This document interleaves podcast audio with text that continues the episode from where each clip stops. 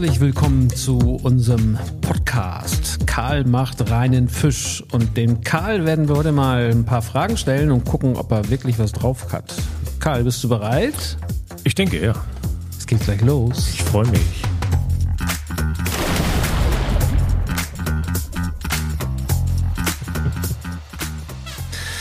Es geht darum, wie wir die Fische fangen. Und es gibt unglaublich viele verschiedene Fischfangmethoden. Ja, Fischfanggeräte und Fischfangmethoden. Ja, tatsächlich. Und ich will mal gucken, welche du wirklich kennst. Also ich bin sicher, du kennst alle, aber vielleicht kannst du mir auch ein bisschen was dazu sagen. Wir gucken. fangen mal an. Das erste, was ich hier auf dem Zettel habe, ist die Schleppnetzfischerei. Mhm. Was ist das? Wie funktioniert das? Ist das gut oder nicht so gut? Also Schleppnetzfischerei ist tatsächlich noch die Fischfangmethode, aus der am meisten Fisch kommt. Jetzt muss man aber differenzieren, ist das ein mm, richtig, richtig großes Trapez-Doppelschleppnetz, was es ja auch gibt, was hinter einem riesigen Trawler hinterhergezogen wird. Ähm, wir reden jetzt auch gerade vom Schleppnetz, weil du nicht Bodenschleppnetz gesagt hast, gehe ich davon aus, dass es ein pelagisches Schleppnetz ist. Pelagisch heißt, es steht so ein bisschen im mehr. Also es berührt ja, nicht genau, die genau das meine ich. Genau, ne, das dachte ich mir. Also wir berühren nicht den Boden, wir berühren nicht oben die Oberfläche, sondern wir sind so ein bisschen in der Mitte, ne, wo wir gezielt dann die Fische fischen. Und das ist vollkommen in Ordnung, wenn das kleinere Boote sind, ich sag mal so bis 50 Meter, die dann ihre Netze rauswerfen, gezielt an Stellen auswerfen, ähm, dann zwei Stunden damit fahren und dann den Fisch reinholen dann ist das vollkommen in Ordnung. Also dann ist das, und es ist nun mal auch die Hauptquelle, aus der wir beziehen, Schleppnetz, auch wenn das vielleicht im allgemeinen Mund noch nicht so angekommen ist oder auch nicht so beliebt ist, aber es wird nun mal so gemacht. Also die Fischerei arbeitet nun mal so und es gibt aber unglaublich moderne Techniken auch bei den Schleppnetzen, die dann quasi gegen den Strom so halbwegs über den Boden manchmal gezogen werden. Also nur so, dass sie den Boden nicht berühren und gegen den Strom deshalb, weil die Fische das schon mitkriegen, diese Schwing Schwingungen nach oben schwimmen, aber immer in, mit dem Strom schwimmen und dann quasi direkt in dieses Netz reinschwimmen. So, das ist Ach, ja, was. Ja, ja. Aber ich höre immer noch so ein Aber irgendwie in deiner. Nee, es gibt tatsächlich kein Aber. Solange das wirklich sich darauf ähm, beschränkt, dass es ein kleines Boot ist, ähm, mit einem kleinen Netz, ist das in Ordnung. Aber wir müssen uns auch vorstellen, dass es bei der Schleppnetzfischerei auch Netze gibt, die so groß wie ein Fußballfeld sind und dann vielleicht sogar noch zwei nebeneinander mit zwei großen Flügeln noch an der Seite und ähm, dann wird es schon so, das braucht dann wiederum keiner. Weil das ist nachher wirklich Ware, die du nur noch, wie du vorhin schon mal gesagt hast oder in unserem letzten Podcast dann zu Fischstäbchen verarbeiten kannst. Also das wird dann auch tatsächlich an Bord gefrostet, also filetiert, äh, auf Platten gelegt. Diese Filets mhm. werden dann in diese Platten gelegt, schockgefrostet und dann äh, ist das quasi so eine Massenware. Das möchten wir nicht, weil diese Fische sind natürlich verletzt. Also wenn du so große Schleppnetze hast, die dann auch so sehr, sehr lange draußen sind. Also ich habe ja von, oder jetzt gerade von zwei, drei Stunden gesprochen, ähm, oder von Booten, sage ich mal, die zwei Tage draußen sind. Das heißt, mhm. einen halben Tag rausfahren, einen Tag fischen sie, dann wird das Netz zwei, dreimal rausgeschmissen und dann fahren sie wieder einen halben Tag zurück. Mhm.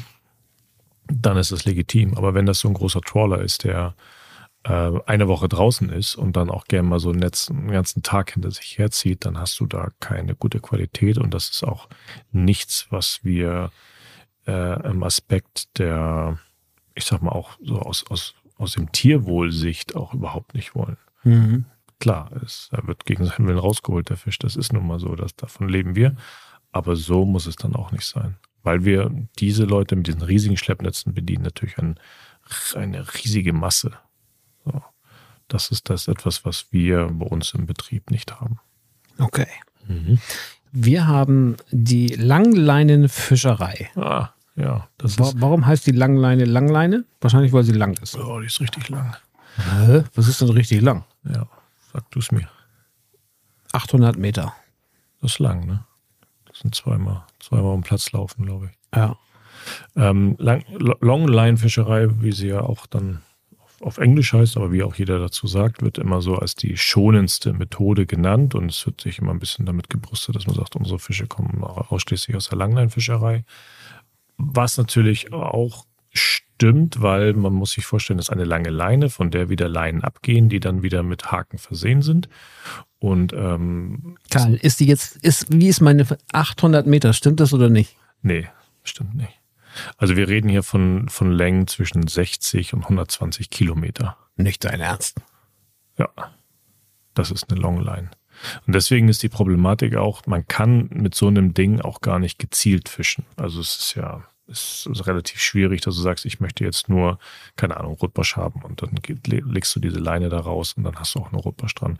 Deswegen haben wir auch relativ hohe Beifangquoten bei der Longline-Fischerei gehabt. Ich sage jetzt auch gehabt, weil wie bei allen anderen Fangmethoden auch, hat sich auch bei der Longline-Fischerei einiges getan, dass man quasi dadurch, dass man äh, ganz, ganz lange Rohre an dem, an dem Schiff hat, dass man den gezielt in gewissen Tiefen nur noch ausfahren kann, dass man da schon etwas gezielter äh, fischen kann oder dass an den Ködern so kleine, sag mal, so äh, Signalgeber sind oder Stromsensoren, die dann auch dafür sorgen, dass da keine Delfine ranbeißen, dass da keine äh, Haie da rangehen, weil die natürlich gestört werden durch diese Signale.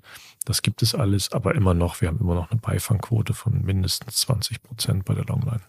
Aber das ist ja Hightech. Aber wie, wie stelle ich mir das denn vor? Wenn, also ich bin als kleiner Junge mal mit Papa zum Angeln gegangen. Wir hatten auch eine lange Leine und da muss ich dann den Wurm ranmachen und den schmeiße ich rein. Jetzt mhm. sagst du, so eine Leine ist 100 Kilometer lang. Das heißt, ich stelle mir das vor, ich habe ein großes Schiff, das ist eine riesige Rolle, wo alle paar Meter ein Haken kommt. Mhm. Und dann sind da Leute, die machen dann da Fischkörper ran und dann geht das raus. Ja. Das ist ja Wahnsinn. Mhm. Okay. Ringwadenfischerei. Ja.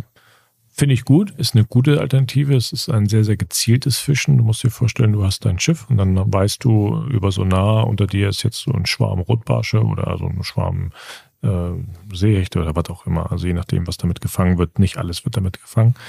Und dann wirfst du diese, diese Ringwadennetze aus, die quasi diesen Fischschwarm umschließen und dann holst du sie quasi raus. Ähm, wenn man sich das mal bildlich vorstellen will, was man vielleicht mal im Fernsehen gesehen hat, früher diese Fischer, die auf ihrem Boot standen und dann mit der Hand so ein Netz ja, rausgeschmissen ja, ja, haben, ja, genau. und dann äh, hast du so, ein, so wie so einen Ring gehabt und dann ist das der so runtergesunken. Runter. Genau, richtig. So ähnlich funktioniert diese Ringwadenfischerei. Ah, okay. Gibt es auch im Kleinen, gibt es immer noch viel und Sardinen werden gerne mit sowas gefangen und so und Heringe. Mhm. Ich habe die Grundschleppnetzfischerei. Ja, genau. Das ist das eigentlich, was, was keiner will, was auch überhaupt nicht gang und gäbe ist. Also ich sag mal, in, in, was keiner will oder was nicht gang und gäbe ist? Also, also was, was, keiner will, ist klar. Genau, aber richtig. Also was auch tatsächlich nicht mehr in dieser ähm, ich sag mal, bei diesen ganzen Anbietern, die ich habe und bei der Ware, die zum Beispiel oben in Dänemark angelandet wird, ist äh, Grundschleppnetzfischerei kaum ein Thema. Also diese Ware kommt hier nicht so an. Ja. Ähm, allerdings wird das immer noch gemacht, äh, offshore und auch pff, sicherlich woanders. Ich habe damit keinen Kontakt, muss ich sagen. Aber wir müssen uns das vorstellen, auch da wieder riesige Boote, also mit 50.000 PS starken Dieselmotoren, die dann den ganzen Boden umflügen, um, keine Ahnung, auf dem Boden sind ja viele Fische, Steinwurz, äh, Seeteufel, alles Mögliche. Die sind nun mal da, die musst du irgendwie da rausfischen, aber wenn du das so richtig brachial machen willst, und die pflügen dann halt auch, und das weiß auch jeder, hat jeder schon mal von gehört, den ganzen Boden um, da wächst nichts mehr. Und das sind auch die Hauptzerstörer von unseren Seegraswiesen, die wir kaum noch haben. Warum sind Seegraswiesen wichtig? Weil Seegraswiesen sind fürs Meer so wichtig wie die Bäume für uns. Ah, okay. Wieder was dazugelernt. Stellnetzfischerei. Ja. Mhm. Jetzt habe ich dich, ja? Nee, wahrscheinlich nicht. Nee, also das wird auch noch gemacht, ja. Das, da ist es halt auch wieder genauso wichtig, wie lange wird das betrieben, weil du musst dir ja vorstellen, die, die, diese Netze stehen im Wasser äh, unabhängig davon, ob sie jetzt ähm, irgendwo freischwebend sind oder am, am Meeresgrund. Die Fische schwimmen entweder durch oder rein, also je nachdem, wie die, wie die, wie die Maschen sind, äh, hadern sie sich oder sie schwimmen halt eben durch. Ähm, aber Stellnetze sind oft Netze, die quasi ausgesetzt werden und dann guckst du nach zwei Tagen nochmal, was haben wir im Netz. Hm. Und die Fische da drinnen, die, das ist halt nicht geil. Ähm, möchte man nicht. Ähm, das ist keine Fischerei, die jetzt so nur so kurz wie so ein Schleppnetz, ne, der, der jetzt mal zwei, drei Stunden da mal rausgeht oder vier mhm. Stunden rausgeht, dann wieder reinholt, sondern Stellnetze stehen meistens sehr lange und die Fische sind dann auch dementsprechend lange da, dass sie nichts fressen und da so ein bisschen unschön. Äh ich höre immer bei all deinen Erklärungen, da, du probierst immer irgendwie aufs Tierwohl so zu achten, ne? Das steckt so irgendwie in dir. Also äh, äh, haben wir schon mal gesagt, jedes Tier wird gegen seinen Willen gefangen und auch getötet. Genau. Aber die Natur selbst ist ja auch grausam. Da äh, fragt auch keiner so richtig, wenn so ein Leopard eine Antilope sieht und Hunger hat, dann Genau, das ist irgendwie so eine Pseudo-Einstellung, glaube ich, auch, die ich auch habe, weil ich esse gerne Stück, ich esse gerne Fleisch, ich esse sehr gerne Fisch. Und ich bin mir aber dessen bewusst, dass ich auch dankbar dafür sein muss. Das mhm. ist so ein generelles, ich glaube, so, ein, so eine generelle Einstellung oder so. Ja, wie, wie soll man das sagen? Ja, genau so. Genau so, ähm, die ich habe und dass ich trotzdem immer ähm, Respekt vor dem Tier habe. Also wir verkaufen ja auch Hummer und auch da bin ich viel im Streit auch, dass, weil ich dieses, diese, diese Tötungs, äh, ähm, Optionen, die wir nur haben, dass das Kochen ist, dass ich der Meinung bin, dass wir viel, viel bessere Methoden haben, um die Hummer zu töten. Aber da die Gesetzgebung total hinterherhinkt und das sind so viele Sachen. Und wie gesagt, ich bin halt immer dafür, wie gesagt, wir töten diese Tiere, wir essen diese Tiere, aber wir sollten das auf dem ähm, ethisch besten Wege machen. Ja, ja, das ist gut ausgedrückt, ja. Weil es sind nun mal Lebewesen. Aber wir essen sie, also müssen wir sie töten. Chiemnetz, Kiemennetzfischerei. Das habe ich ehrlich gesagt noch nie gehört. Ich habe mir ja ganz schlaue Fischerei, äh, Fischfangmethoden hier rausgeschrieben, aber das habe ich noch nie gehört. Ja, das ist quasi so ein Misch aus diesem Stellnetz. Ähm, das hat nochmal eine andere Vermaschung. Ähm, und die Fische, das bleiben dann mit ihrem Kiem quasi in diesen Netzen hängen. Ist auch nichts, was noch irgendwie. Hört sich nicht so nett an. Nee, nee, ist auch überhaupt nicht mehr praktikabel. Also, oder beziehungsweise ist überhaupt nicht etwas, woraus wir unsere Fische beziehen. Treibnetzfischerei. Ja, ähm, verboten gab es. Auch was? Genau, ist verboten. Diese, wenn du keine Ahnung, eine, eine Doku gesehen hast über irgendwelche Geisternetze im Meer und hast und, und, hier und da. Das waren halt diese Treibnetze. Die wurden einfach in das, ins Meer gelassen, die Netze, da waren Bojen dran. Und dann sind die da mit der Strömung getrieben und haben alles so eingefangen, was sie, was sie so eingefangen haben. Okay, das ist ziemlich planlos, oder? Total. Und sind auch dann halt verloren gegangen und haben dann noch mehr Unheil angerichtet. Also da gibt es schon, also Treibnetzfischerei haben wir schon lange nicht mehr. Gott sei Dank. Muss auch überhaupt nicht sein. Also ist Cool, das waren sie eigentlich schon die wichtigsten ähm, Methoden, um Fische zu fangen, außer das, das Angeln selbst. Und dabei fällt mir die Frage ein, wann warst du denn das letzte Mal so ein bisschen angeln?